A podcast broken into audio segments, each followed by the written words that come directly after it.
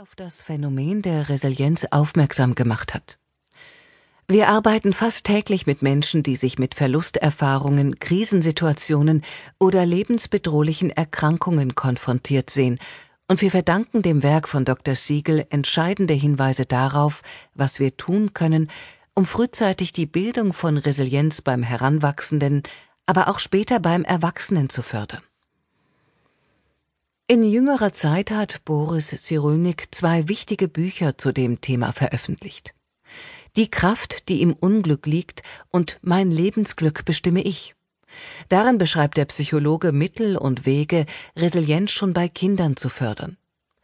Der niederländische Soziologe Stefan van Nistendahl analysiert in seinem Buch Glück ist immer möglich die Umstände, die Kinder in Extremsituationen Resilienz entwickeln lassen. Hierfür untersuchte er Straßenkinder in Brasilien sowie Kinder, die in indischen Teppichfabriken unter sklavenähnlichen Bedingungen arbeiten müssen. Für Stefan van Nistendahl ist Resilienz weit mehr als nur die Fähigkeit, Schwierigkeiten zu überwinden. Seiner Ansicht nach hat sie zwei Dimensionen. Erstens die Widerstandsfähigkeit im Angesicht der Zerstörung die Fähigkeit, die eigene innere Unversehrtheit auch unter enormen Druck zu bewahren. Zweitens die Fähigkeit, sich selbst neu zu erschaffen, sich angesichts widriger Umstände ein lebenswertes Leben aufzubauen. Van Nistendahl zitiert Friedrich Lösel, der das Phänomen der Resilienz bei jugendlichen Straftätern erforschte und dabei weitere Aspekte herausarbeitete. Resilienz zeigt sich in Risikosituationen, die mit mehreren Stressfaktoren zugleich verbunden sind. Diese Form der Resilienz beschreibt Tim Genar in seinem Buch Boxerkind Überleben in einer Welt ohne Liebe sehr eindrücklich. Von seiner Mutter verlassen und vom Vater fast zu Tode geprügelt, wird der kleine Tim bereits im Alter von fünf Jahren in ein Waisenhaus gesteckt. Von dort aus wandert er von einer Pflegefamilie zur anderen, gerät in Jugendhaft und lernt nichts außer Hass und Gewalt. Aber der Junge verfügt über die Fähigkeit der Resilienz. 40 Jahre später ist er Imker, verheiratet, Familienvater und nimmt auf seinem Bauernhof in Not geratene Menschen auf und hilft ihnen im Leben wieder Fuß zu fassen. Resilienz zeigt sich darüber hinaus, wenn Menschen unter Gefahr für Leib und Leben ihre Identität bewahren und weiterhin an einem harmonischen Wachstum arbeiten. Es gibt zahllose Berichte von Jugendlichen, wie zum Beispiel der Jüdin Anne Frank, die auch unter härtesten Bedingungen ihr Leben weiterführen. So schreibt Francine Christoph in ihrem Buch Nicht mehr eure Welt.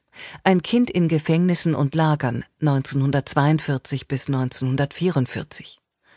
Meine Schultern wurden von Tag zu Tag schmäler, aber ich hielt meinen Rücken gerade. Ich dachte an das, was Mama mir gesagt hatte, als ich zum ersten Mal den Judenstern zu tragen hatte. Ich würde mein Rückgrat nicht beugen. Ein Stern kann so hübsch leuchten, aber meiner ist wie Blei. Und Resilienz zeigt sich auch dann, wenn jemand von einem oder mehreren Traumen geheilt wird und sich ein gutes Leben aufbaut. Myriam Cardinot schildert in ihrem Buch Ein kleines Mädchen zu viel minutiös die körperlichen und seelischen Grausamkeiten, die eine Mutter ihrem Kind antun kann. Hass, Verachtung, Misshandlung. Heute ist Miriam selbst Mutter und nimmt überdies mit ihrem Mann Pflegekinder auf, die kurzfristig Hilfe benötigen. Resilienz. Ein Grund zur Hoffnung. Schicksalsschläge überwinden, wieder aufstehen und weitermachen. Das ist keine leichte Sache. Denn erlittene Traumata lassen sich nicht auslöschen wie Kreide auf einer Tafel.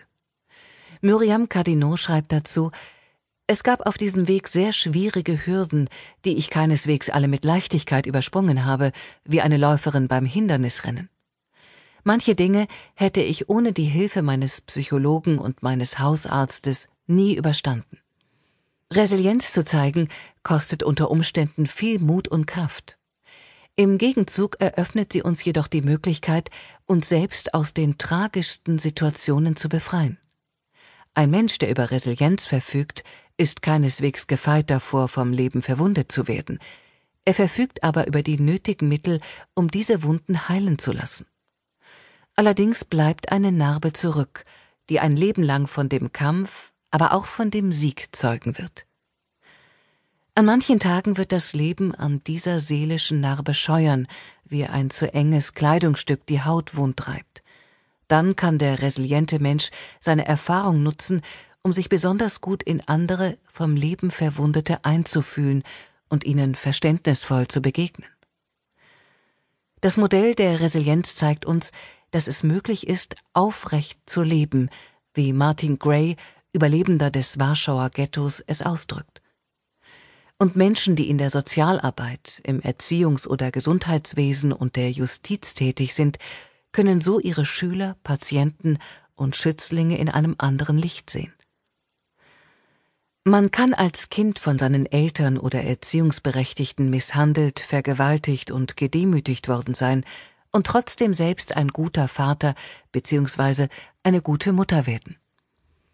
Man kann durch die Finsternis gegangen sein und trotzdem ein strahlendes Leben führen.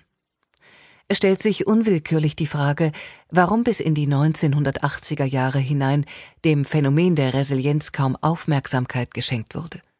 Das kann verschiedene Gründe haben. Einer davon ist möglicherweise, dass gerade resiliente Menschen bei sozialen Diensten, Gesundheitseinrichtungen oder der Justiz selten auffällig werden. Sie führen in der Regel ein unabhängiges und meist positives Leben, sind kreativ und legen Intelligenz, Beständigkeit und Mitgefühl an den Tag dass man so häufig Menschen begegnet, die in schwierigsten Lebenslagen Resilienz zeigen, beweist, dass es selbst unter widrigsten Bedingungen gelingen kann, sein Leben zu verändern und auch generationsübergreifende Tragödien hinter sich zu lassen, indem man die Umstände ändert, die mit der jeweiligen Situation verbunden sind. Der Mensch besitzt ganz unglaubliche Fähigkeiten, und genau dort sollten wir ansetzen. Das Konzept der Resilienz ermöglicht es uns, Menschen, die Tragödien erlebt haben, die mit einer unter schlechtesten Bedingungen ins Leben gestartet sind, anders zu betrachten, sie mit Intelligenz, Demut und Mitgefühl zu behandeln und uns ins Gedächtnis zu rufen, was Martin Gray gesagt hat, der selbst zwei schreckliche Schicksalsschläge zu erdulden hatte. Hab Vertrauen. Am Ende ist es nicht der Tod, der gewinnt. Geschichten vom Wiederaufstehen. Die Geschichten von Menschen, die über eine ausgeprägte Resilienz verfügen, sind ebenso zahlreich wie verschiedenartig. Sie ereignen sich an den unterschiedlichsten Orten und in den verschiedensten Lebensphasen.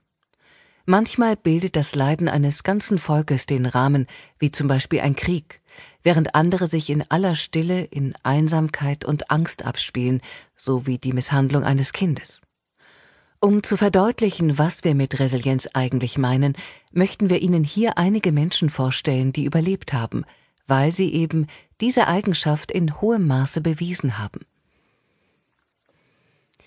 Nach allem, was Ihnen bislang in Ihrem Leben widerfahren ist, können Sie sich hinsetzen und Ihr Schicksal beweinen. Oder Sie können es als günstige Gelegenheit betrachten.